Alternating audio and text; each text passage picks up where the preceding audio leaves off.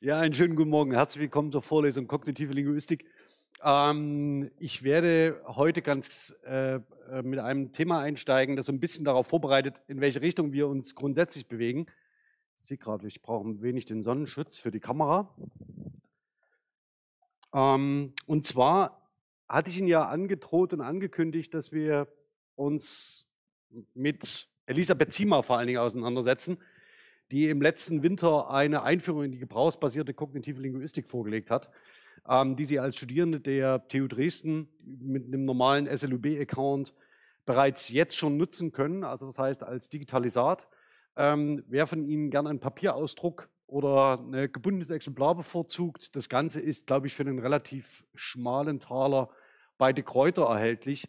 Und wenn Sie sich in das Thema einarbeiten wollen, würde ich sagen, das ist möglicherweise einer der ähm, Standardtexte, die, mit denen wir in den nächsten Jahren umgehen werden. Dann wird es wahrscheinlich auch relativ schnell ähm, erweiterte oder ergänzte Auflagen geben, je nachdem, wie Elisabeth zum Arbeiten kommt.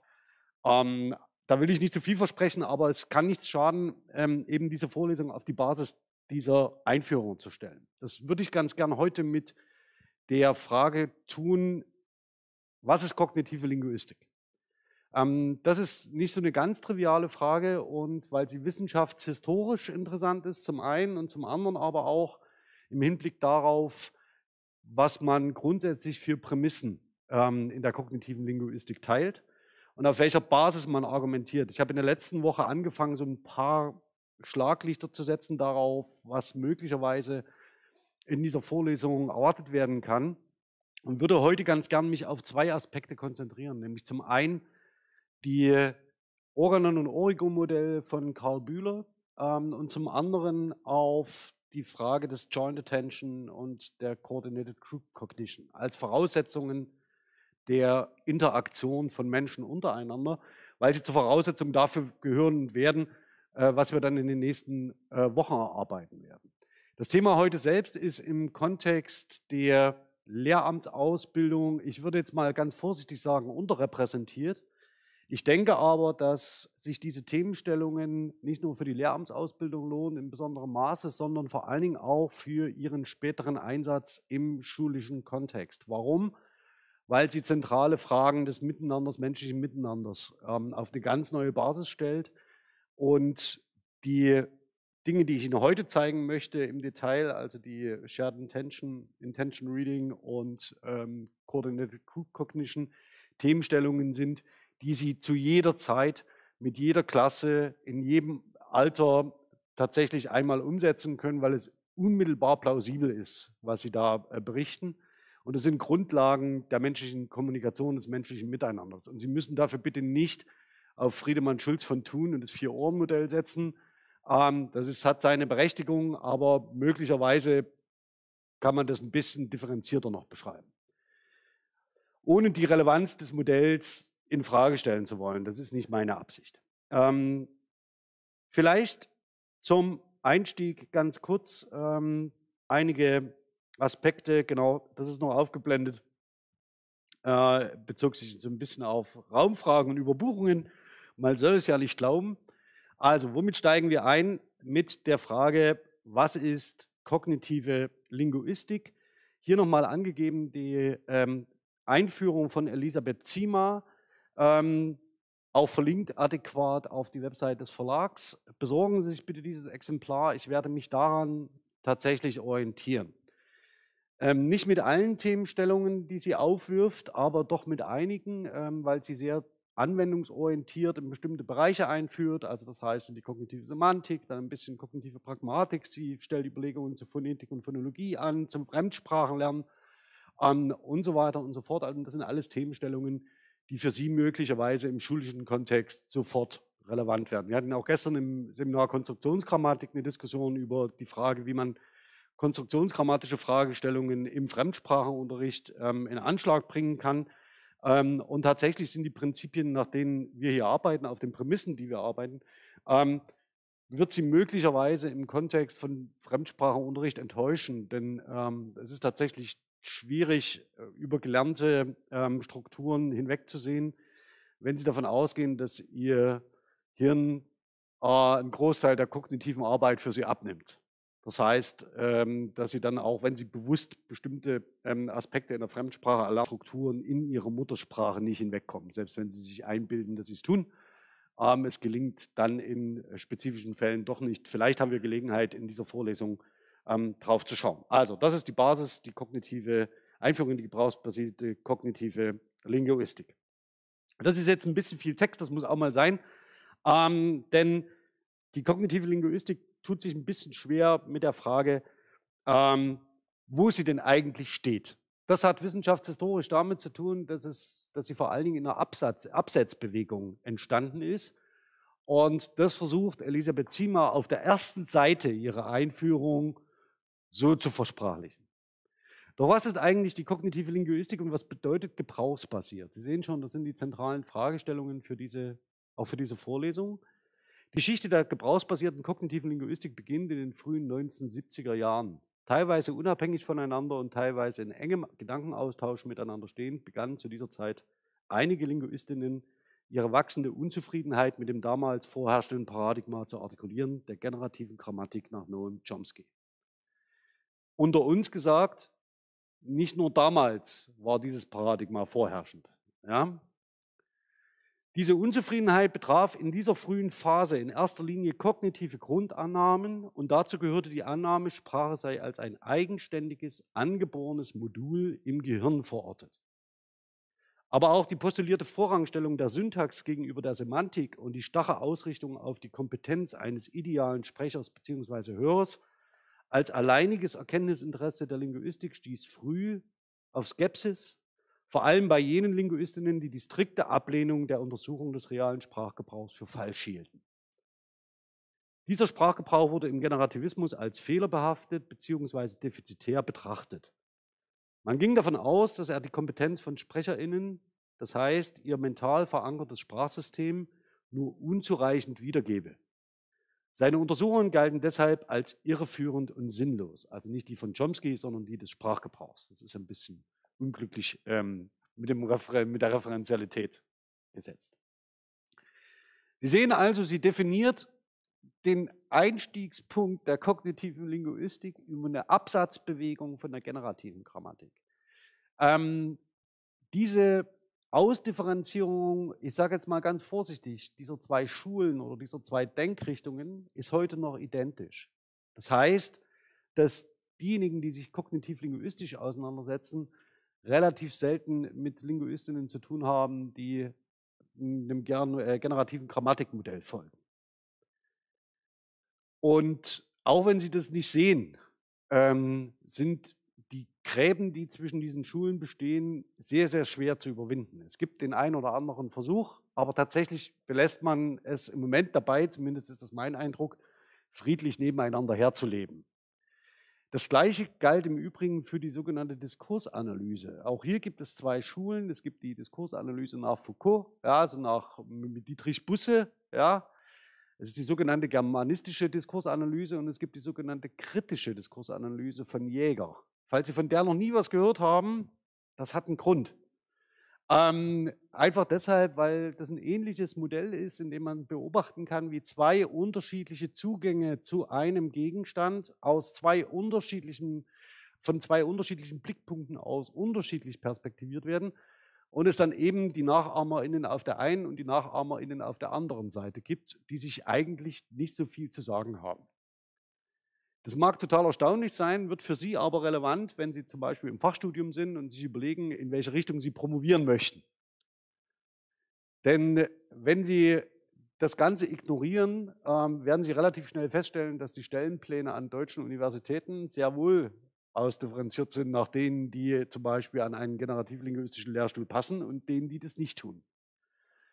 Also das heißt, das kann durchaus auch eine Zukunftsentscheidung sein, für welch, welch Modell man anhängt. Ja, also das heißt, es ist nicht so ganz trivial und es ist auch nicht nur einfach irgendeine Meinung oder Haltung, die man halt einnehmen kann, sondern damit kann man schon ähm, forschungsbiografisch sich auf ein bestimmtes Gleis stellen oder eben nicht. Also das heißt, das ist eine ganz zentrale Position. Mir persönlich ist es gleich. Also wenn jemand ähm, sein Glück sucht in einer regelbasierten X-Bar-Grammatik, ähm, Das sollen Sie alle gerne tun. Auch die Valenzgrammatik. Sehr, sehr gern.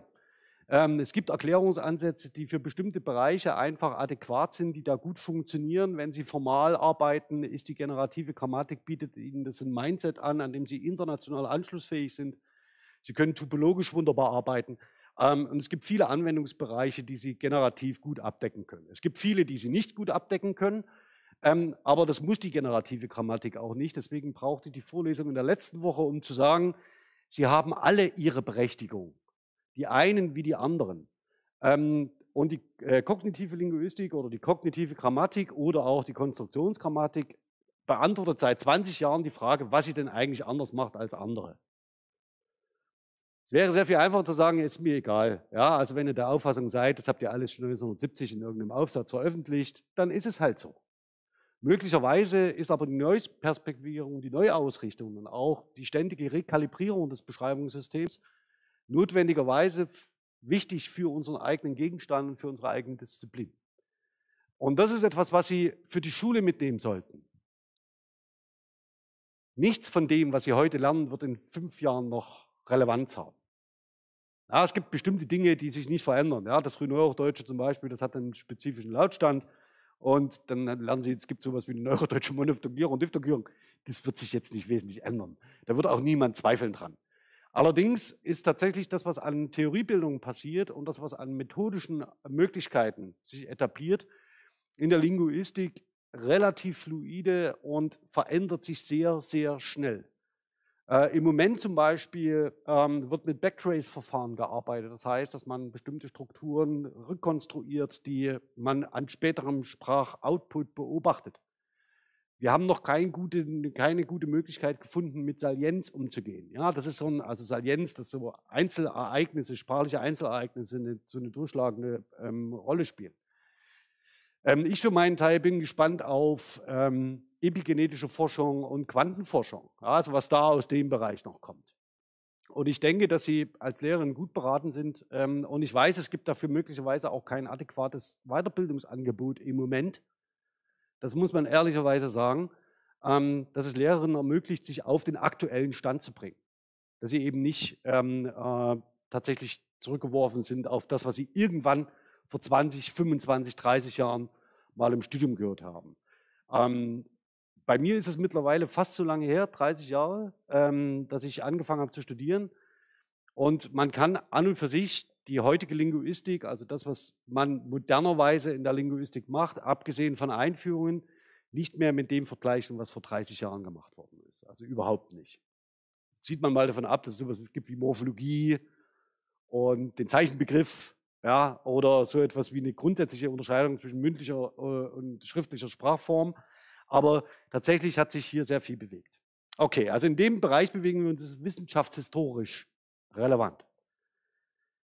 Eine andere, eine andere Ausdifferenzierung des Feldes, was kognitive Linguistik macht, hier von Wolfgang Wildgen in der Einführung kognitive Grammatik, die ich Ihnen nur bedingt zur Lektüre empfehle, sondern eher sekundär mittlerweile nach Zima. Warum? Wildgen veröffentlicht 2012, das mag für Sie jetzt nicht so lange her sein, das sind zehn Jahre, ja, bis heute.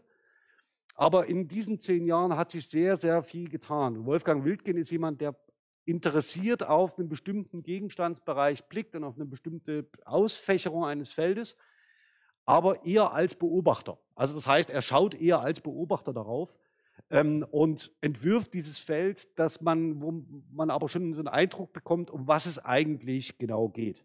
Nämlich zum einen, ähm, das wird hier im, im, ähm, in der Vormodelle und Metaphern nach Lakoff das hatte ich vielleicht schon ganz kurz ähm, angedeutet. Raum- und Prozesssemantik von Tell Das sind so die, die großen, großen Themen. Kognitive Bildsemantik von Lengecker kommt ein wenig darauf an, sage ich jetzt mal ganz vorsichtig. Ähm, hat vor allen Dingen was mit ähm, Überlegungen zu, äh, zu äh, Figur-Grund-Beziehungen ähm, spielt das eine Rolle. Daneben haben wir die Konstruktionsgrammatik, ähm, die würde ich ganz gerne hier in der Vorlesung so ein bisschen draußen halten, weil wir ähm, dazu ein Seminar anbieten parallel. Und allgemeinsprachliche und kognitive Charakterisierung. Also das sind so mögliche Ausgestaltungen dieses Feldes. Und Sie sehen schon, das wird leider sehr schnell sehr grammatiklastig. Ja, also wenn Sie für Grammatik nicht so viel übrig haben, ähm, dann möchte ich Sie jetzt schon mal darauf einstimmen, dass Sie nicht so ganz drum kommen. Aber das haben Sie vielleicht beim letzten Mal auch schon gemerkt. Also wenn wir über kognitive Linguistik reden, dann haben wir sehr breite Bereiche, Anwendungsbereiche, die sich vor allen Dingen über Metaphernmodelle ähm, bemühen, also vor allen Dingen mit Lakoff arbeiten, die um, in Spracherwerb sehr stark sind ähm, und daneben äh, grammatische Phänomene. Ähm, okay. Das Ganze fasst sich so zusammen, wenn Sie das, das Digitalisat schon vor sich liegen haben auf Seite 26. Ja? Also das heißt, die Frage, was ist kognitive Linguistik, beantwortet sie mit einer Zusammenfassung generative Grammatik versus kognitive Linguistik. Möglicherweise ähm, ist es tatsächlich sinnvoll, sich auch positiv darauf einzustellen, was man positiv als kognitiver Linguist machen kann, ohne immer zu sagen, ja, wir machen das anders als die Generative. Ähm, nichtsdestotrotz, ähm, glaube ich, ist die Überschrift in einer Neuauflage, die könnte man ein bisschen anders machen. Aber das, was sie hier tatsächlich entwirft, ist ähm, äh, wissenschaftshistorisch zu denken. Also die Entstehung der kognitiven Linguistik ist historisch stark verbunden mit dem äh, Generativismus in, in, der Konzeption Noam Chomskys. Das hatten wir. Die kognitive Linguistik ist in weiten Teilen ein Gegenmodell zu, zum Generativismus. Sie ist kein einheitliches Forschungsfeld, da fängt es für sie leider an, sondern ein Konglomerat miteinander verwandter Ansätze. Also wir reden eigentlich nicht von der kognitiven Linguistik, sondern idealerweise, möglicherweise von den kognitiven Linguistiken. Ähm, das Ganze passt ein bisschen in das ähm, Problemfeld rein, dass wir nicht von der Grammatik, von, von den Grammatiken sprechen, je nachdem, mit welchem Ansatz sie arbeiten und dass sie sich dessen bewusst sein soll. Zentral ist, und hier kommt, wirklich, äh, kommt sie wirklich auf den Punkt, Ausgangspunkt dessen, was man heute in der kognitiven Linguistik versteht und warum man so ein starkes Selbstbewusstsein auch entwickelt hat, sind die Arbeiten von Michael Tomasello. Ähm, das muss man ganz klar sagen, ähm, der in einem, sage ich mal so, sehr spitz und sehr wütend formulierten Artikel ähm, dem äh, die Spracherwerbstheorien, die bisher existierten, äh, aus seiner Arbeit heraus ähm, grundweg abgelehnt hat. Das ist alles Quatsch. Ähm, das hat er natürlich nicht gesagt. Aber ähm, Sprache ist nicht angeboren, Sprache wird gelernt. Und das Ganze hat die Community ein bisschen erschüttert, weil man bisher so davon ausgegangen ist, ja, die Sprache gehört so allgemein dazu mit den angeborenen Modulen, das passt schon irgendwie. Und er meinte, nein, keinesfalls, davon können wir nicht mehr ausgehen. Es gibt dafür keine Evidenz. Und ähm, wenn Sie wollen, diesen Aufsatz finden Sie in Ludger Hoffmanns Einführung Sprachwissenschaft ein Reader. Auch der steht Ihnen frei verfügbar ähm, über den SLB-Account. Da sei Ihnen sowieso empfohlen. Ich zeige Ihnen auch nachher. Ich komme noch drauf. Ähm, das nächste ist dann hier tatsächlich dieser ein, also Ihr gemeinsamer Kern ist, und das ist, glaube ich, sehr zentral, neben einigen anderen das gebrauchsbasierte Modell. Es besagt, dass Kinder über kein angeborenes sprachliches Wissen verfügen, sondern Sprache aus dem Sprachinput heraus erlernen. Der Fokus der kognitiven Linguistik liegt auf der Bedeutung sprachlicher Strukturen und kontextualisierter Äußerungen. Nach den Bedeutungen im Generativismus der Studie der Syntax klar untergeordnet waren ist, setzt mit dem Aufkommen der kognitiv-funktionalen Linguistik somit eine Resemantisierung und Rekontextualisierung äh, der Sprachwissenschaft ein. Ist sie etwas mutig. ähm, das muss man wirklich sagen. Ja. Äh, heute ist die kognitive Linguistik eine etablierte und institutionalisierte Forschungsrichtung. Die Phase der Linguistic Wars wurde zwar überwunden, jedoch ohne dass sich ein Paradigma endgültig durchgesetzt hätte. Kognitive Linguistik und Generativismus leben weitgehend nebeneinander her. Also das ist das, was ich einleitend schon kurz, kurz meinte. Ähm, ich würde jetzt so ganz, ganz ungern, wenn man kognitionslinguistisch arbeitet, das äh, vielleicht kennen, wir werden in den Metaphern noch drauf kommen, man soll nie etwas nicht sagen und man soll es, wenn man es nicht will, auch nicht äh, explizieren.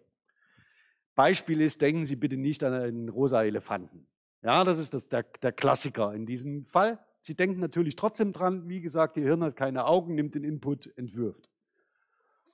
Ähm, das ist überhaupt nicht überraschend. Allerdings sollte man nicht über linguistische Kriege sprechen, auch nicht in Anführungszeichen, wenn sie eigentlich nicht da sind. Das heißt, wie gesagt, ähm, es gibt unterschiedliche Betrachtungsweisen und das ist im Großen und Ganzen auch in Ordnung. Dient natürlich auch dazu, dass sich sowohl ähm, die generative Linguistik in Richtung Sprachgebrauchsbasiertheit weiterentwickelt, das muss man ehrlich sagen. Ja, also sie versuchen ihr Bestes. Und ähm, dass die kognitive Linguistik auf der anderen Seite viel vom Formalismus der generativen Grammatik lernen kann. Also da wäre ich ganz vorsichtig mit so einer Festlegung im Sinne von, äh, hat sie abgelöst und lebt nebeneinander her. Möglicherweise sind die Möglichkeiten, wie sich das Ganze gegenseitig befruchtet, sehr viel größer, als man gemeinhin denkt. Ich muss mich ganz kurz wieder anmelden, bitte nicht wundern. Ähm, Kamera hat den Fokus verloren. Es klappt mal besser, mal schlechter. Ja, pfeifen Sie mich bitte nicht. So. Also, das sind ähm, die Setzungen, die äh, Elisabeth Zima vornimmt. Ähm, sie nimmt sich insgesamt 30 Seiten Zeit, um das zu entwerfen. Ähm, die sind durchaus lesenswert, äh, weil man viel darüber lernt, was tatsächlich ähm, äh, historisch in diesem Spannungsfeld passiert vor allen Dingen um die zwei zentralen Figuren äh, oder um die zentralen Figuren Fillmore, Langecker und Lakoff. Das sind so die drei ähm, Säulenheiligen der kognitiven Linguistik.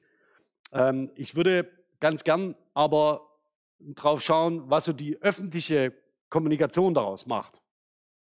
Hier sehen Sie äh, das Spektrum der Wissenschaft in der Ausgabe vom März 2017 äh, mit, einem, mit einer Sonderausgabe wie Sprache entsteht, Linguisten stürzen Chomskys Universalgrammatik. Das kann man ein bisschen freundlicher ausdrücken, aus meiner Sicht.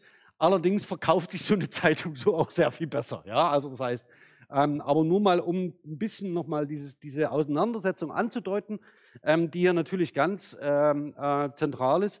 Worauf es mir aber gar nicht ankommt, ist dieser reißerische Untertitel, sondern es geht genau um diesen Fokus, wie Sprache entsteht. Also das ist das auch, was Zima klar gemacht hat.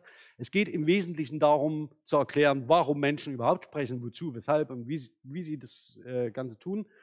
Ähm, und das ist hier der Fokus auch dieses Artikels. Okay, das benutze ich sehr, sehr gern, um Chomsky nochmal so zu zeigen, wie er sich das vorstellt, mit unterschiedlichen Modulen ähm, auf einer äh, Hardware. Das, die Metapher funktionierte nicht, äh, funktionierte nicht so ganz.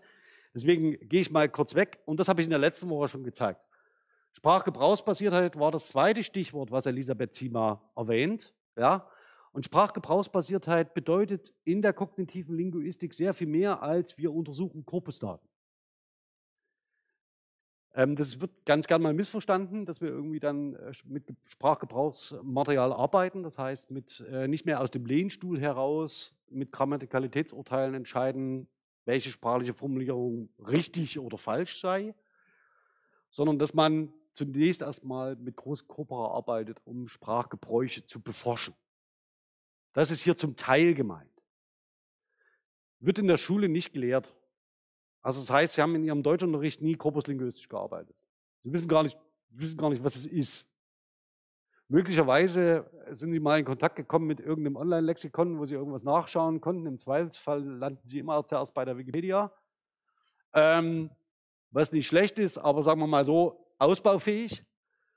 Und ähm, der entscheidende Punkt ist, dass natürlich, um sprachgebrauchsbasiert zu arbeiten, um die ganzen äh, Fragen zu stellen, wie werden bestimmte Normen etabliert, wie ändern sich bestimmte Normen, wie ändert sich überhaupt das, was wir als Systemsprache beschreiben, über mehrere Jahrhunderte, dass man eben davon nicht ausgehen kann, dass man das aus dem Lehnstuhl heraus entscheidet, wie man sehr, sehr lange getan hat, indem man auch Sprachstufen, frühere Sprachstufen einfach rekonstruierte und sagte, das passt schon so ähm, sondern dass man tatsächlich ähm, mit konkretem Gebrauchsmaterial auch in Schule arbeitet und damit Normen, äh, Normenstellungen hinterfragt. Das ist das eine, was damit gemeint ist, aber nicht das Zentrale. Das Zentrale ist, dass aus dem Sprachgebrauch heraus, und Sie haben es gerade von Zima gehört, erstens für jeden von Ihnen selbst so etwas wie ein individuelles Sprachwissen emergiert und das Zweite, dass sie auch alle je für sich kategorisieren. Ich hatte es ganz in der letzten Vorlesung schon mal so ganz kurz angeteasert.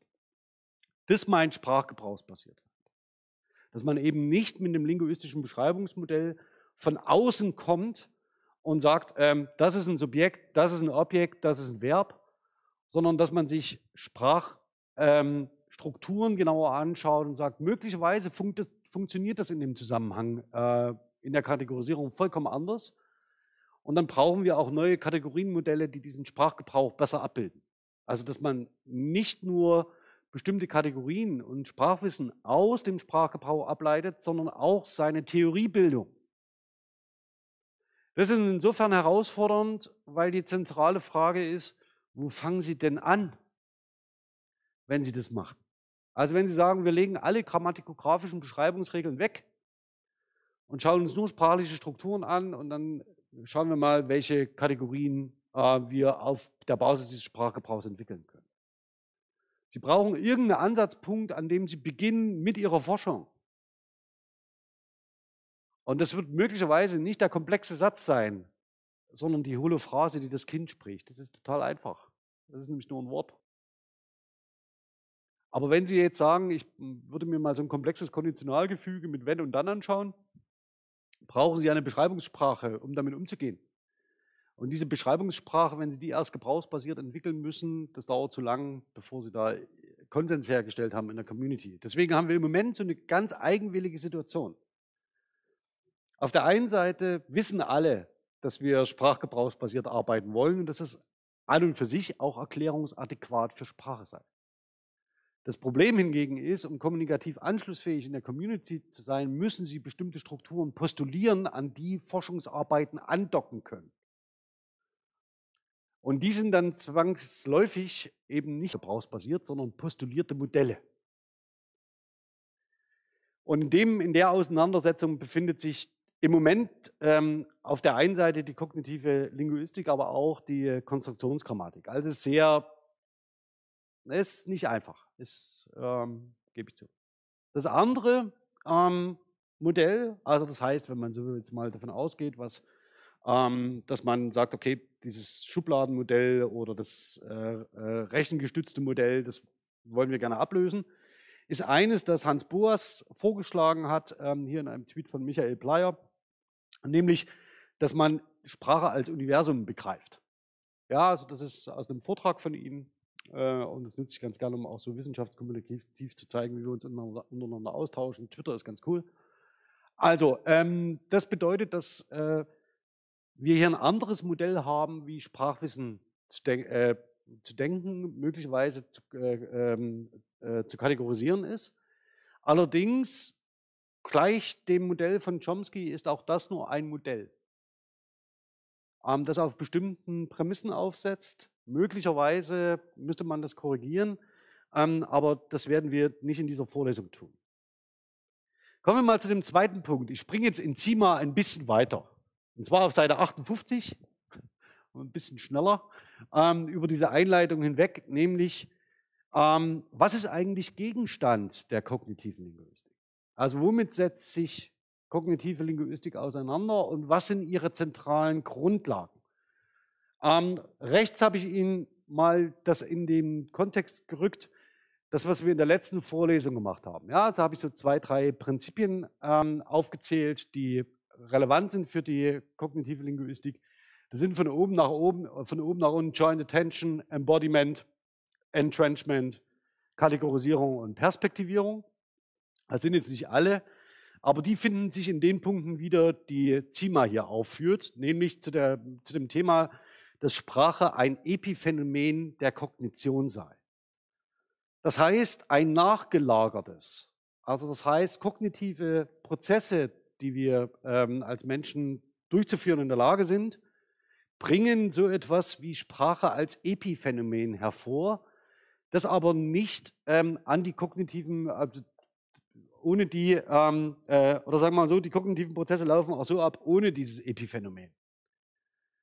Und das ist der zentrale Ansatzpunkt, den die kognitive Linguistik wählt und Elisabeth Ziemer hier als eine, tatsächlich als ein Thema für ihre Zusammenfassung dieses kurzen Kapitels.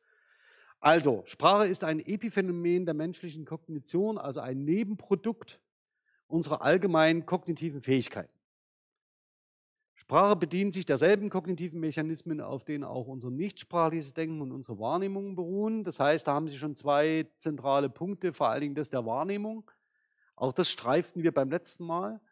Bedeutung wird konstruiert, sie ist nicht objektiv gegeben. Das ist, da sind wir uns, glaube ich, alle einig. Das behauptet ja auch keine andere, zum Beispiel strukturalistische Schule über Arbitrarität und Konventionalität. Das ist jetzt nichts Besonderes. Ähm, und übrigens sind die meisten linguistischen Ansätze konstruktivistisch. Also das, äh, auch das ist jetzt nichts Neues. Ähm, die Bedeutung überspringe ich jetzt aber mal. Ich will wieder auf den vorletzten Spielraum aufgenommen ist. Ja, also Sprache wird gebrauchsbasiert erlernt. Es gibt im Gehirn keine vorgefertigten sprachlichen Kategorien, siehe Chomsky, sondern sprachliche Einheiten, also Schemata oder Konstruktionen. Hier haben wir schon den Konstruktionsbegriff, der sich hier einschleppt. Ja, werden aus dem Sprachinput heraus abstrahiert und gespeichert. Eine wichtige Rolle spielt dabei die aktive und rezeptive Gebrauchsfrequenz. Das ist, deutet in Richtung Entrenchment. Ja? Bedeutungen sind dynamisch, flexibel und grundsätzlich perspektiviert. Ähm, da haben wir es wieder. Das heißt, dass sie bestimmte Dinge ein- oder ausblenden. Und neben dem Sprachenlernen und der Wahrnehmung kommt der Konstruktionsbegriff hier ins Spiel, also ohne dass ähm, tatsächlich das schon ähm, theoretisiert werde, wäre in dem Kontext. Und ähm, die Perspektivierungsleistung von bestimmten Wahrnehmungsgegenstandsausschnitten. Soweit erstmal zum Einstieg Elisabeth Ziemer. Wenn Sie in das Thema eintauchen möchten, also wenn Sie sagen, mich interessiert, was Langecker und Lakoff an Chomsky speziell gestört hat, ähm, dann würde ich Ihnen empfehlen, dann lesen Sie sie doch einfach selbst. Und zwar ähm, empfehlenswert tatsächlich von äh, Langaker Foundations of Cognitive Grammar, ähm, zwei Bände. Das müssen Sie nicht so nebenbei in der Abendlektüre lesen. Das ist ähm, ein bisschen zu viel des Guten. Aber ähm, wenn Sie möchten und wenn Sie sagen, das wäre was, worauf ich schon immer gewartet habe, dann kriegen Sie hier ähm, genügend. Viel, also sagen wir mal, zugänglicher und für Sie möglicherweise auch interessanter äh, für den ersten Zugriff ist George Lakoffs Women, Fire and Dangerous Things, ähm, das gekoppelt ist über die Farbe Rot. Und Sie können ja, wenn Sie äh, das äh, äh Buch noch nicht kennen, äh, sehr, sehr gern auf dem Nachhauseweg überlegen, was die Dinge miteinander verbindet, wenn wir über die Farbe Rot reden. Ähm, das ist tatsächlich heute noch lesenswert, vor allen Dingen, weil er damit die, sage ich mal so, die neuere linguistische Metapherntheorie so auf ein auf ein Niveau hebt, von dem man aus sehr, sehr gut weiterdenken kann. Es ist noch nicht so, dass ähm, die kognitionslinguistische Metaphernmodellierung an dem Punkt angelangt wäre, wo man sie, ich sage jetzt mal, in ein Handbuch schreiben könnte, um zu sagen, das sind bestimmte Basismetaphern, das, da gibt es eine einheitliche Meinung, wie Raum und Zeit miteinander gedacht sind und so weiter und so fort. So weit sind wir noch nicht. Ähm, das dauert noch. Es mag ein bisschen verwundern, 1987, äh, auch nicht gestern gewesen. Ja? Ähm, aber irgendwie sind wir dran und irgendwie dauert es halt noch. Ähm, Dissel mit den Demonstrativen, das habe ich Ihnen beim letzten Mal schon gezeigt, mit diesem das, das ist genau jener. Ähm, Taylor können Sie lesen, Jackendorf können Sie lesen, äh, Croft und Kruse, Cognitive Linguistics, auch das ist eine Empfehlung. Ähm, möglicherweise gehen Sie aber gleich auf Even Screen und ihre Einführung, es gibt auch ein super Handbuch äh, zur kognitiven Linguistik von den beiden. Also das ist tatsächlich eine Empfehlung. Also wie gesagt, Anregungen zum Weiterlesen gibt es ausreichend. So, jetzt muss ich mal ganz kurz gucken, das ist schön. So, gehen wir ähm, über die allgemeine Literatur mal zu dem zentralen Punkt, den Zima macht, also Sprache als Epiphänomen.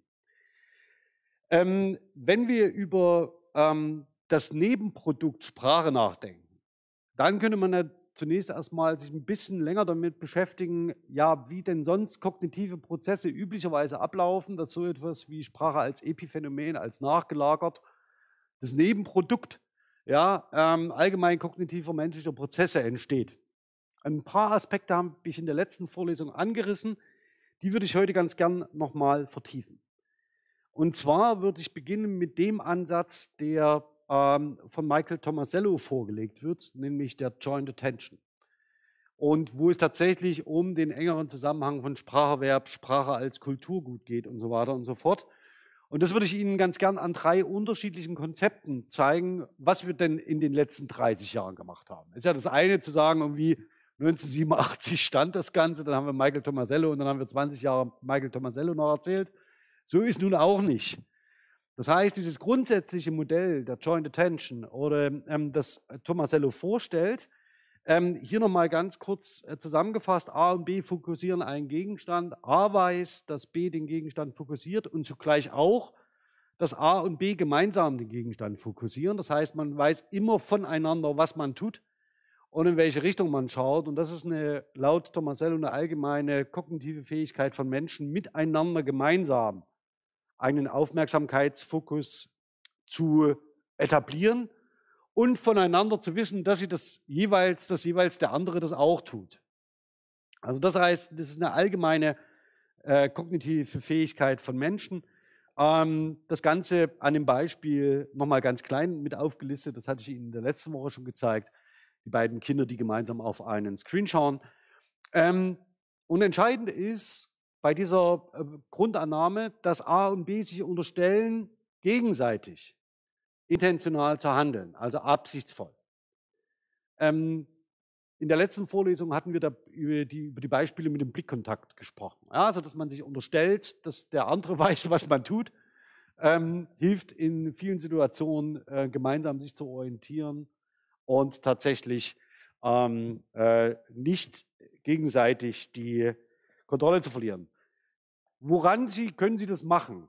Ähm, vielleicht fallen Ihnen auch für den schulischen Kontext äh, Spielformen ein, die Sie in der sechsten und siebten Klasse durchführen könnten, um das genau zu zeigen. Eins davon ist, also die Unzuverlässigkeit menschlicher äh, Kommunikation ist ganz einfach, ist die stille Post.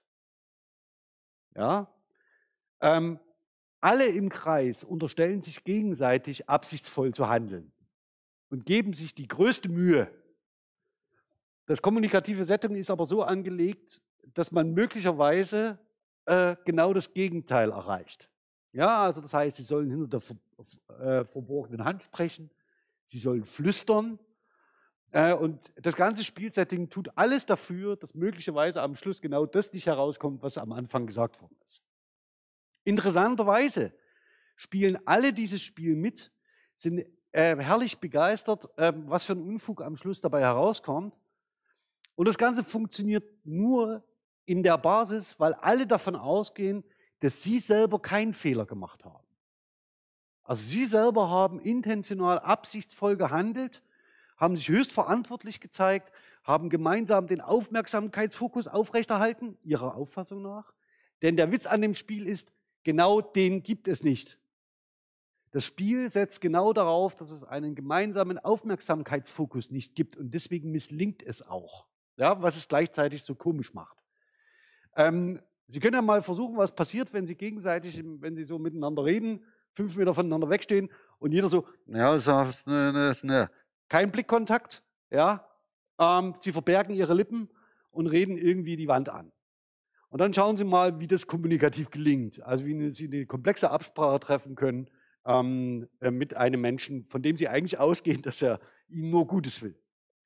Also das heißt, das können Sie spielerisch umsetzen. Und es gibt noch 20.000 andere Beispiele, die genauso funktionieren, ähm, wie man tatsächlich so etwas bauen kann. Äh, wenn es ohne Sprache funktionieren soll, ähm, spielen Sie einfach eine Runde die Reise nach Jerusalem. Ja, also das heißt, ähm, auch das ist eine Möglichkeit, um äh, gemeinsamen Aufmerksamkeitsfokus zu etablieren. Denn bei dem Spiel und bei allen Spielen ist es so, dass sie bestimmten Regelungen unterliegen. Und alle Menschen, die, äh, es gibt auch die Idee, dass der Mensch eigentlich dadurch Mensch ist, dass er spielt, ähm, ist es so, dass bei der Reise nach Jerusalem der Witz ist, dass der gemeinsame Aufmerksamkeitsfokus auf den letzten verbleibenden Stühlen liegt. Obwohl der Raum voller Stühle ist. Also es gäbe keinen Grund, sich darum zu streiten. Ja? Man könnte ganz einfach einen anderen Stuhl nehmen und das wäre okay. Aber in den Regeln des Spiels wird der Aufmerksamkeitsfokus gesteuert auf eben diese Stühle gelegt. Und das heißt, das ist so eine, da wird durch die Regelung eben nicht ähm, Kommunikation verhindert, sondern es wird genau mit diesem Fokus auf einen bestimmten Punkt äh, ein Spielprinzip draufgesetzt. Und das funktioniert ziemlich gut. Ähm, so kann man diese zwei unterschiedlichen Aspekte hier ganz gut zeigen. Ja, also warum, was passiert, wenn man, wenn man keinen gemeinsamen Aufmerksamkeitsfokus hat und unterwerfen wir uns als Menschen diesen Regelungen, äh, wenn wir einen Aufmerksamkeitsfokus definieren. Äh, das Ganze funktioniert auch beim Fußball zum Beispiel ziemlich gut. Ja, ähm, aber sei es drum, nehmen Sie den Fußballer mal den Ball weg, dann ist Schluss mit lustig. So, das Ganze geht ein Stück weiter ähm, in den Überlegungen von Slatev, auch aufgenommen bei äh, Ari Verhagen, ähm, in einem ziemlich einflussreichen ähm, äh, oder sagen wir mal beschrieben in einem sehr gut lesbaren kleinen Artikel in diesem Handbuch der kognitiven Linguistik. Deswegen hatte ich Ihnen das empfohlen. Ähm, die mutmaßliche ähm, äh, geteilte Intentionalität, also A und B fokussieren einen Gegenstand, soweit waren wir schon. A weiß, dass B den Gegenstand äh, fokussiert und umgekehrt. Das war bei Tomasello auch schon angelegt. Und jetzt kommt noch eine Stufe oben drauf.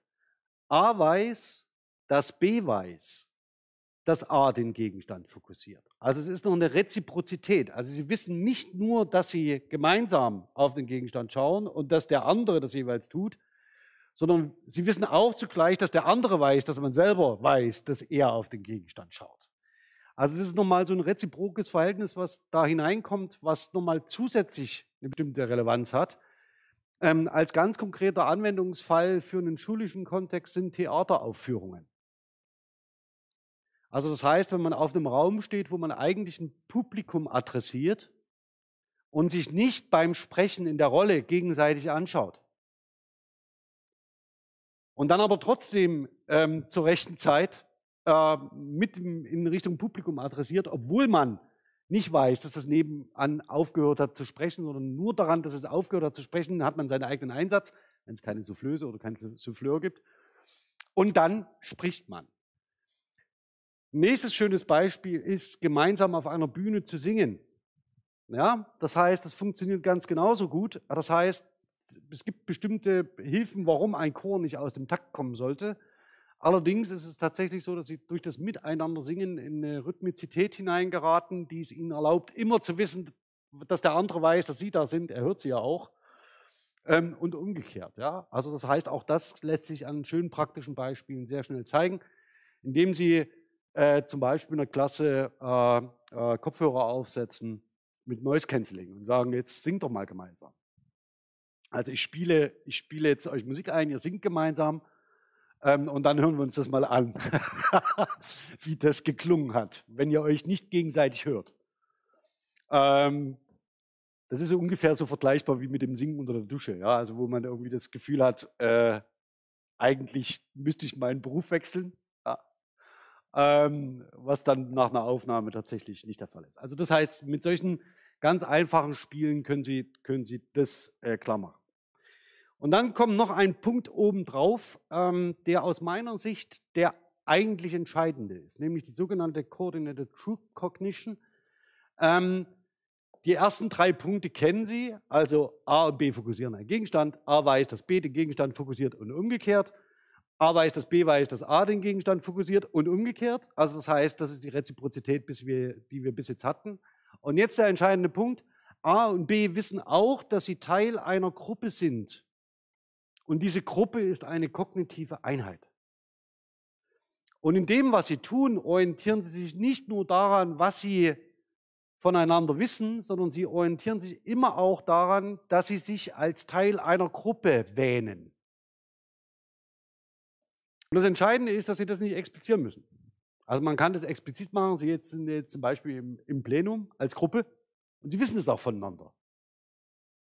Ich weiß es auch. Ja, Sie können diese Gruppen auch unterschiedlich konzeptualisieren. Und dem eben genannten Beispiel im Chor wäre es zum Beispiel nicht adäquat, wenn man irgendwie ein Lied singt und jemand setzt sich hin und fängt an, mit dem Zauberwürfel zu spielen.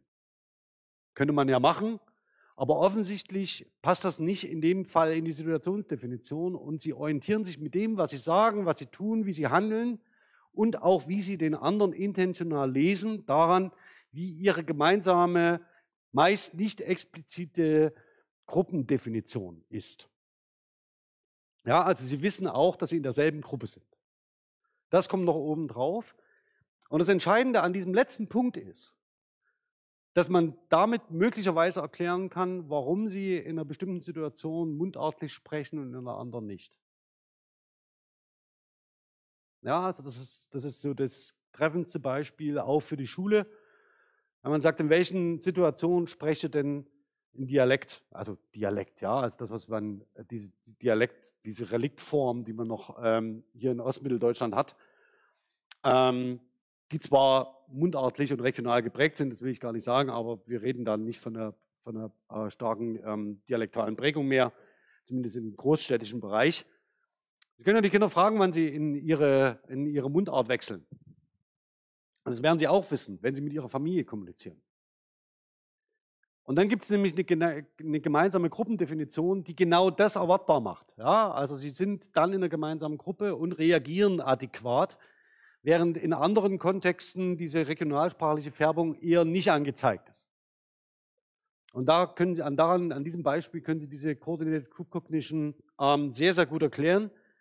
Und es gibt noch andere, indem sie zum Beispiel gemeinsam handeln. Also es gibt so eine, äh, das macht man ab und zu mal verzweifelt in, in so Kollegien, dass man so eine Team-Events macht, ja. So dass man sich eigentlich nur aus dem Lehrerzimmer kennt und dann ähm, sich da bestenfalls drei, drei Minuten sieht, gegenseitig die Kopien vom Kopierer klaut und ähm, dann noch andere Dinge macht, äh, vielleicht mal in einer ähm, äh, Dienstversammlung miteinander spricht. Und um das so ein bisschen aufzulockern, gibt es dann so eine Team-Events. Ja? Da geht man dann gemeinsam klettern oder gemeinsam bowlen oder macht dies oder jenes das. Und die Verwirrung, die dabei entsteht, oder sag mal, dieses eigenwillige, fremdschämige Gefühl, Sie kennen das vielleicht von sich auch, wenn Sie irgendwie sowas schon mal mitgemacht haben, so eine Teambuilding-Maßnahme, hat damit zu tun, dass Sie in dieser Gruppe eigentlich eine andere äh, Vorstellung davon haben, was richtig sei. Also was Sie üblicherweise tun. Und das heißt auch, dass diese Kollegien, die dann miteinander im Team, Teambuilding-Maßnahmen irgendwie was machen, dass das vor allen Dingen dann nur funktioniert, wenn, die, wenn jedes Mitglied der Gruppe bereit ist, eine neue Gruppendefinition zu akzeptieren. Und deswegen, das ist die schlechte Nachricht, reicht es nicht aus, wenn man so ein Teambuilding-Event einmal im Jahr macht, sondern Sie ahnen es vielleicht, äh, einmal im Quartal. Ja, also mal so eine, so eine Zahl zu nennen. Denn Sie wissen, kognitionslinguistisch, je häufiger, desto besser. Ja, ähm, in diesem Fall. Und wenn Sie so das einmal im Jahr ansetzen, können Sie auch, können Sie auch bleiben lassen. Dann können Sie sagen, okay, wir nehmen das Geld und kaufen uns einen schönen Kuchen. Ähm, und dann weiß man wenigstens, dass man gemeinsam isst. Das ist die bessere Alternative. Ist übrigens die zweitbeliebteste, wenn Sie so in Restaurants gehen zur Vorweihnachtszeit, ähm, sind die alle ausgebucht. Das hat auch einen Grund. Okay, also das heißt, das sind so ganz konkrete Beispiele, an denen können Sie zeigen, dass es funktioniert, was funktioniert, was nicht funktioniert. Und das sind allgemeine kognitive Prozesse. Das heißt, das hat mit Sprache zunächst erstmal gar nichts zu tun.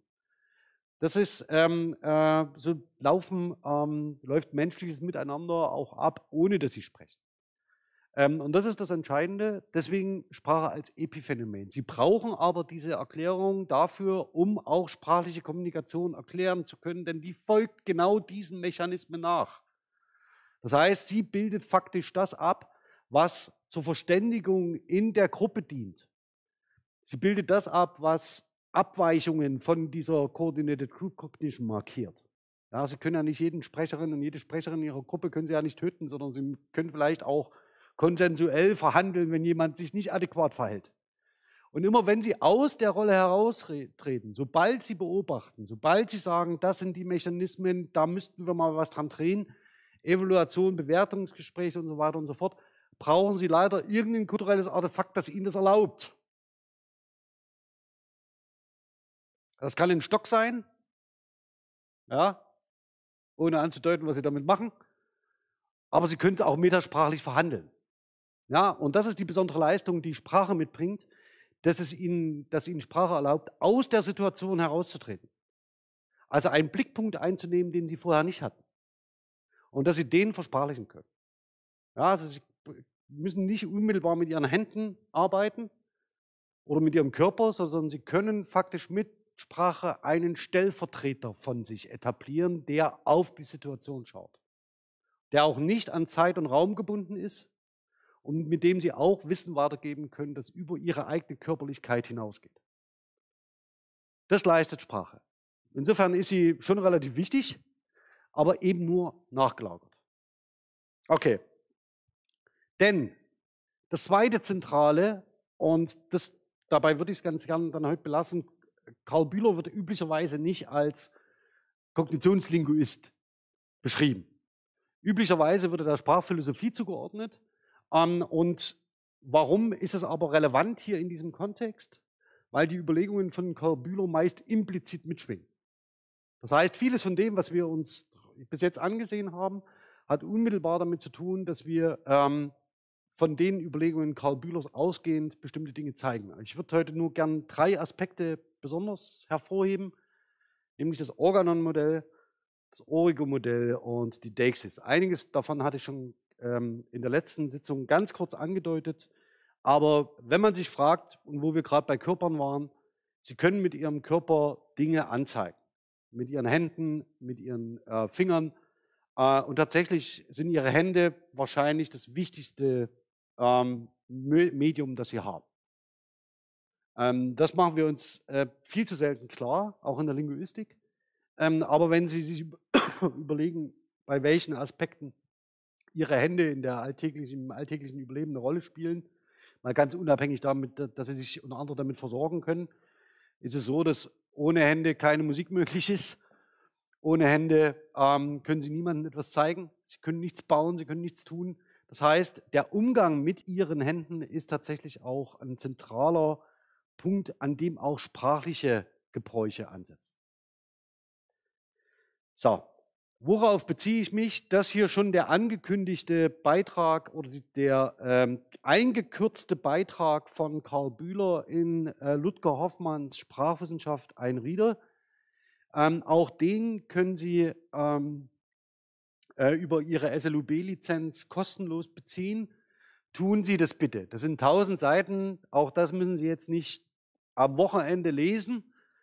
Allerdings ähm, ist diese Einführung deswegen äußerst empfehlenswert, weil Ludger Hoffmann sich stetig weiterentwickelt hat. Also wirklich, also mein allergrößter Respekt, ähm, der faktisch alle fünf Jahre eine Neuauflage ähm, auf den Markt gebracht hat mit einer Erweiterung und Ergänzung. Das zum einen, also es ist sehr aktuell. Zum zweiten ist es so, dass er bestimmte Großthemen unter eine bestimmte Kategorie stellt, die er dann auch noch einleitet. Das heißt, es sind alles Originalbeiträge, die sind gekürzt aufs Wesentliche aus seiner Sicht. Ähm, und diese Originalbeiträge ordnet er in einer 30-seitigen Einführung auch für Sie noch ein, also wie die aufeinander aufbauen, welche Aspekte Sie voneinander mitnehmen, wodurch sich die bestimmten Ansätze unterscheiden. Und deswegen ist es aus meiner Sicht eine sehr viel bessere Einführung in die Sprachwissenschaft als viele andere. Wenn Sie ähm, sich das bewusst machen, dass Sie über diese Exzerpte und Auszüge aus Forschungsbeiträgen mehr lernen und mehr sehen als im für Sie zusammengestellten Kanon der Einführung in die germanistische Linguistik. Ähm, und alle äh, viel mehr Aspekte entdecken, ähm, die Ihnen lieb sind. Die Aufsätze im Übrigen haben eine Länge, die man durchaus in der gymnasialen Oberstufe lesen kann. Also das heißt, es ist jetzt nicht so, dass man ähm, äh, zum Beispiel Karl Bühler versteht man auch in der, ähm, äh, in der Klasse 12. Man versteht auch Ferdinand de Saussure. Und ungefähr, man bekommt auch eine Idee davon, äh, was Lucien Tenier ähm, zur Valenzgrammatik sagen wollte. Das funktioniert sehr, sehr gut. Hat aber mit dem, was man sonst in der Linguistik nicht mehr viel zu tun. Ja? Sondern es ist tatsächlich, man beobachtet Menschen dabei, wie sie Fragen stellen. Und das ist eigentlich das Interessante an diesem, diesem Reader. Ja, und wie sie gerungen haben. Also das ist tatsächlich das Lesenswert. So. Organon-Modell. Karl Bühler hier im Zitat. Wir suchen am Ausgang keinen Konflikt mit den Weisheitslehren, ja, sondern ein Modell des ausgewachsenen konkreten Sprechereignisses samt den Lebensumständen, in denen es einigermaßen regelmäßig auftritt. Ich denke, es war ein guter Griff Platons, wenn einem Kratilos angibt, die Sprache sei ein Organum, um einer dem anderen etwas mitzuteilen über die Dinge. Und das Organum-Modell, das er hier nach ähm, äh, Platon entwirft, ist genau das. Es ist der eine, der mit dem Organum dem anderen etwas über die Dinge sagt. Wenn Sie so wollen, äh, können Sie das Joint Attention Modell, deswegen ist es ein bisschen auch so angeordnet, ähm, genauso äh, betrachten. Ja? Also die Dinge sind die, die Sie wahrnehmen. Sie haben den einen und den anderen und Sie haben das Instrument, das Epiphänomen Sprache, mit dem Sie sich über das andere mitteilen können. Das ist also schon kein unmittelbarer Zugriff mehr, sondern es ist ein über etwas Sprechen. Ähm, und Sie können mit diesem Organum ähm, den Aufmerksamkeitsfokus auch etablieren, wenn die Dinge nicht da sind. Das ist das Interessante. Also sie sind nicht an ihre unmittelbare Wahrnehmung gebunden. Das zweite ignorieren Sie bitte, da sehen Sie, das ist so ein bisschen aufgebaut zwischen Reizquelle, psychischem und psychophysischem System. Will ich hier nur deswegen zeigen, weil Bühler auch nicht davon ausgegangen ist, dass sein Geist äh, äh in der, äh, im Vakuum ohne Materie existiert, ja, sondern dass es ein System, einen Wahrnehmungsapparat gibt und einen Apparat, der das Ganze entsprechend verarbeitet, ähm, der notwendig ist, um mit dem, äh, dass der eine mit dem anderen im Organum über die Dinge spricht. Ja, also das heißt, dass man das unmittelbar zwingend braucht. Hier ist er im Übrigen auch ganz Kind seiner Zeit, also das heißt mit dem äh, großen Einfluss der Psychologie ähm, und der Verhaltensforschung zu dieser Zeit, also am, in dem ersten Drittel des 20. Jahrhunderts. Was er daraus macht, ist das, was Sie als Organon-Modell kennen. Ja, ich habe Ihnen das klein hier oben äh, aufgelistet. Also wir respektieren diese Tatsache und zeichnen das Organon-Modell der Sprache ein zweites Mal in der Figur 3. Das macht er übrigens sehr schön. Das ist didaktisch glaube ich, gut gemacht, äh, wenn Sie sich so fragen, wie, wie mache ich eine gute Einführung. Ähm, er malt dasselbe Modell 28 Mal. Ja, also eins nach, also ich übertreibe jetzt natürlich, aber eins nach dem anderen sagt er, wir malen das Modell mal nochmal. Jetzt haben wir darüber nachgedacht, wie das funktioniert, jetzt malen wir es nochmal. Ähm, und diese Komplexitätssteigerung, die er dann vornimmt, ihn faktisch als Studierenden vorzulegen und sagen, das ist das Organon-Modell, ist ziemlich frech. Weil sie brauchen faktisch für das Verständnis des Organomodells, brauchen sie genau diese sukzessive Entwicklung, dass er ihnen sagt, komm, ich zeige es nochmal ganz kurz, von dem, ja, also diesem schraffierten Punkt in der Mitte, zu dem. Ja, das ist also faktisch genau dasselbe. Ja, und es wirkt schon ein bisschen komplexer. Und so wird Ihnen das gezeigt. Das ist das Organonmodell von Karl Bühler. Wir haben Sender, Empfänger, ähm, Gegenstände und Sachverhalte und in der Mitte so ein Z. Das könnte das Zeichen sein. Haben Sie sich das schon mal gefragt? Das, was ist das Z, das Zeichen? Ähm, haben Sie auch schon mal gefragt, was der Kreis drumherum ist, um das Z? Also wenn Sie das Modell schon mal gesehen haben, weiß ich ja nicht. Ähm, interessanterweise fragt das nie irgendjemand, äh, weil alle denken, ja, das wird schon so seinen Grund haben mit dem Kreis. Und sieht ja irgendwie auch ganz schick aus. Ähm, das, was Bühler damit meint, ist das konkrete Schallereignis. Ja, also das heißt, es wird miteinander in äh, einer spezifischen Art und Weise gesprochen und das ist das Schallereignis, das hier adressiert ist. Ähm, das ganz unabhängig davon existiert, was Sie damit machen wollen, ob Sie einen Appell äh, artikulieren wollen, einen Ausdruck oder Darstellungsaspekt. Und in diesem Modell sind so viele unterschiedliche Ebenen schon implementiert, dass Sie besser lesen, was Bühler damit gemeint hat. Also es ist keine Lösung im Schulunterricht zu sagen, das ist das Organomodell. Das hilft Ihnen nicht. Nehmen Sie lieber stattdessen diese recht umfangreiche Beschreibung, was er damit will. Ähm, denn dann verstehen Sie auch, worauf es hinausläuft, was ähm, für ihn relevant wird. Es geht eben nicht nur um die symbolische Kraft, ja, also, oder um das Symptom, das Anzeichen oder um das Signal, auch wenn er das schön ähm, ausdifferenziert, ähm, sondern es geht tatsächlich um diese äh, äh, Etablierung eines äh, komplexen Modells, das menschliche Kommunikation ähm, andeutet und klar macht. So. Jetzt hat er so schön lang über Organon nachgedacht. Ähm, und dann schauen wir doch mal auf Origo. Auch das hatte ich Ihnen schon ganz kurz angedeutet, aber für ihn ist tatsächlich mutmaßlich das eigentlich Entscheidendere.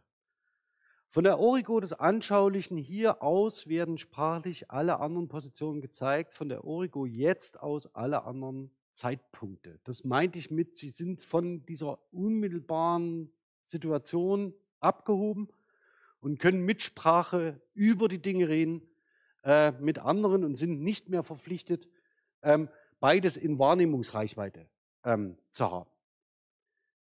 Es ist vorerst von nichts als vom Zeigen die Rede. Selbstverständlich können Positionen wie alles andere in der Welt auch durch sprachliche Begriffszeichen angegeben werden. Eine Rede wie die Kirche neben dem Pfarrhaus bestimmt die Position des einen Dinges vom anderen aus und verwendet dazu ein waschechtes Begriffswort. Die Präposition neben. Die Präpositionen im Indogermanischen sind selbst keine Zeigwörter, gehen aber häufig eine Wortehe mit Zeigwörtern ein. So entstehen Komposita vom Typ daneben, danach hierbei und freie Gruppen vom Typus von jetzt an auf mich zu. Sie sehen schon, die Überlegungen von Bühler sind sehr, sehr grundsätzlicher Natur. Ja, also er geht genau wiederum auf die Verhältniswörter und Präpositionen ein, ähm, in dem Hin äh, im Hinblick darauf, was man damit sprachlich anzeigen könne. Und buchstabiert mit dem Origo-Modell die Position des einen aus. Darum geht's.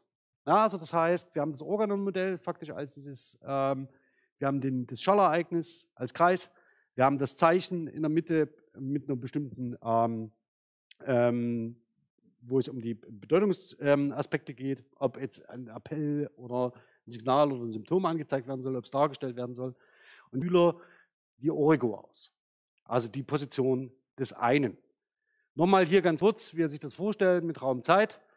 Ähm, und das Modell, das hatte ich Ihnen schon ganz kurz in der letzten Vorlesung gezeigt, das ist das vom Hier und Jetzt aus sprechen, in die Zukunft zeigen, in den Raum nach links, in den Raum nach rechts, sodass Sie eine raumzeitliche Orientierung haben ähm, in diesem Zeigfeld. Was bedeutet das aber an konkreten sprachlichen Äußerungen? Wenn Sie einen Beispielsatz haben, wie am Freitag bist du in, die, in der Konditorei auf einen Kaffee eingeladen worden, dann können Sie den in einem Zeigfeld raumzeitlich ziemlich genau verorten. Ja, also von der Speicherposition aus ist es überhaupt kein Problem. Das machen Sie ähm, äh, unterbewusst, darüber denken Sie auch nicht nach, das haben Sie gelernt, das funktioniert. Das können Sie aber mit dem Zeigefinger nicht. Also auf den letzten Freitag können Sie nicht zeigen. Das können Sie im Kalender machen, ja. Aber ähm, Sie können nicht mit Ihrem Finger von Ihrem Körper aus, aus Ihrer raumzeitlichen Kopräsenz mit einer anderen Person ähm, ähm, ohne Organon, also ohne die Sprache, auf etwas zeigen, das in der Vergangenheit liegt. Deswegen widmet Bühler tatsächlich, also wenn man so will, schreibt Bühler eine Arbeit über das Zeigen. Das ist eigentlich sein, das, worum es ihm geht. Und Sie sehen schon, ich habe ihn oben eingeblendet, Embodiment. Ähm, er fängt an mit den Arm- und Fingergesten des Menschen. Ich lese Ihnen das jetzt nicht vor. Aber es ist genau der Punkt, an dem wir, von dem aus wir in der kognitiven Linguistik, Spracherwerb und Embodiment und so weiter denken. Ähm, ich äh, lesen Sie sich das gern selbst durch. Das Zentrale ist tatsächlich, ähm, was ich hervorheben möchte, ist das sogenannte Zeigfeld. Das Zeigfeld, dass Sie die Möglichkeiten haben, die Sie mit Ihrem Finger haben, um dem neben ihm einen gemeinsamen Punkt zu zeigen ist auf den Wahrnehmungsraum von Menschen beschränkt. Also sie können nur auf Dinge zeigen, die sie gemeinsam wahrnehmen können. Oder es gibt ein anderes äh, kulturelles Artefakt, das ihnen dabei hilft, also um ähm, das zu äh, plausibilisieren. Das Zeigfeld der Sprache ist sehr viel weiter. Das Zeigfeld von Sprache löst sie von ihrem Hier und Jetzt ab ähm, und sie können in die Vergangenheit und in die Zukunft schauen. Ähm, und das zeige ich Ihnen wie folgt. Ähm, Dexis ad oculus, Sie können immer mit dem Finger zeigen. Ja, Sie können immer mit dem Finger auf etwas zeigen und sagen, das ist, ähm, das ist dies und das ist jenes.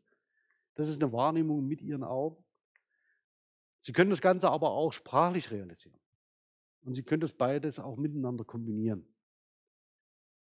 Dexis oculus ist da relativ ähm, unverdächtig. Das funktioniert mit beiden ziemlich gut. Das nächste ist die anaphorische Deixis. Sie können zeigen auf die Dinge, die noch kommen. Das können zum Beispiel Wegweiser sein. Bühler nennt es explizit. Der Wegweiser ist faktisch der verdinglichte Zeigefinger. Der ist ihm sogar noch nachgebildet. Also der zeigt in eine bestimmte Richtung. Ähm, und das Besondere ist, ähm, äh, mal sehen, wo ich das noch einbaue. Ähm, ich habe irgendein so altes Auto gefilmt, das in der Wiener Straße vorbeigelaufen ist mit so einem alten Blinker. und der ist dem, äh, äh, dem, dem winkenden Arm nachempfunden. Also das heißt, da ist, ist eine, wie die äh, an Bahngleisen ähm, in alten Signalanlagen. Die haben auch so einen Stab unten und oben so einen Kreis dran. Ja? Und genauso sah der Blinker aus und der ging von oben nach unten. Ja? Also das heißt, da hat jemand den Arm nachgebildet und die Hand vorn dran und das schon schematisiert, also als Stab und Kreis. Und das bewegte sich so schnell von oben nach unten und das war der Blinker. Ähm, mal sehen, wo ich das einbaue, ist aber ein super Beispiel für die Vorlesung, äh, für die Einführung, äh, wie sich so eine Anzeigesysteme ändern. Und das heißt, der Zeiger, der Wegweiser ist mehr oder weniger ein abstrahierter Arm mit Finger dran. Okay, und Sie können also faktisch diese ganzen Dinge benutzen. Sie können das aber auch sprachlich realisieren, Sie können sagen, wenn wir diesem Weg folgen, dann kommen wir zur Stadt. Ja, ist überhaupt kein Problem. Und Sie sehen schon, wie sich das grammatisch abbildet. Dinge, die Sie nicht sehen können, wo sie noch nicht sind, werden hier in den Konditional gegossen. Ja, das heißt, wenn wir dies tun, dann kommen wir dahin. Sie können sich ja mal überlegen, wie Sie jemandem eine Wegbeschreibung anbieten. Dann können Sie ja nicht mitlaufen mit dem Wegweiser, ja, sondern Sie müssen sagen, dann gehen Sie dort lang und wenn Sie dann dort gewesen sind, dann biegen Sie links ab. Ähm, das scheitert in den meisten Fällen, weil sie faktisch einem Ortsunkundigen versuchen, den Ort zu erklären mit der Wegbeschreibung durch. Viel einfacher wäre es mitzulaufen. Ähm, aber tatsächlich setzen sie dann auf andere sprachliche Strukturen und mit den anderen sprachlichen Strukturen zeigen sie an, dass sie eben nicht etwas zeigen, was in ihrem Wahrnehmungsraum ist, das ist da drüben, sondern sie benutzen eine andere sprachliche Struktur. Wenn sie dorthin gehen, also das heißt ihren Blickpunkt verlagern, dann sehen sie das Haus. Ja, also das heißt, sie zeigen faktisch unterschiedliche Blickpunkte, von denen aus man dann irgendwann etwas sehen kann. Das löst die anaphorische Deixis für sie auf und das können sie nicht mit dem Zeigefinger machen. Dafür brauchen sie sekundäre Systeme, wie Sprache. Ähm, das letzte ist die Deixis am Phantasma und die ist tatsächlich, ähm, genügt denselben Mechanismen äh, wie die Deixis ad oculus. Das heißt, und die anaphorische Deixis, mit der Deixis am Phantasma verweisen sie nur auf Dinge, von denen man ziemlich sicher sein kann, die sie nicht in der Welt existieren. Ähm, und das ist tatsächlich etwas, das sie vor allen Dingen und nur mit Sprache können. Also das heißt, mit diesem kulturellen Artefakt Sprache gäbe auch andere. Sie können auch auf unendliche Zahlen verweisen. In der Mathematik ist dasselbe Phänomen. Also es gibt so zwei, drei Beispiele, wo das Ganze funktioniert. Mit Sprache ist es nur sehr plastisch. Und das heißt, hier bewegen wir uns in einem, in einem Kontext, ähm, dass wir mit Sprache das Zeigfeld ausdehnen können, und zwar über das physisch Wahrnehmbare hinaus. Also sind mit Sprache eben nicht mehr an ihren Körper gebunden, in der Wahrnehmung und im Zeigen darauf, was möglich sei. So, das soll es für heute gewesen sein. Ähm, mit dem Blick auf die Uhr, ähm, die äh, 40 Minuten Input, das habe ich nicht so ganz geschafft. Die Stunde habe ich auch nicht so ganz geschafft. Aber ich bin so kurz davor, ähm, das beim nächsten Mal einzulösen. Ähm, wenn Sie Fragen haben, darf ich bitten, dass Sie die im Chat stellen. Ähm, und zwar in der Matrix-Gruppe. Ich werde den Stream jetzt abbrechen. Und wir können uns zu dem Gegenstand sehr gern noch austauschen. Für heute soll es das allerdings erstmal gewesen sein. Und ich danke Ihnen für die Aufmerksamkeit und wir sehen uns dann entweder hier in der August-Bebel-Straße oder im Stream in der nächsten Woche. Bis dahin, ciao. So.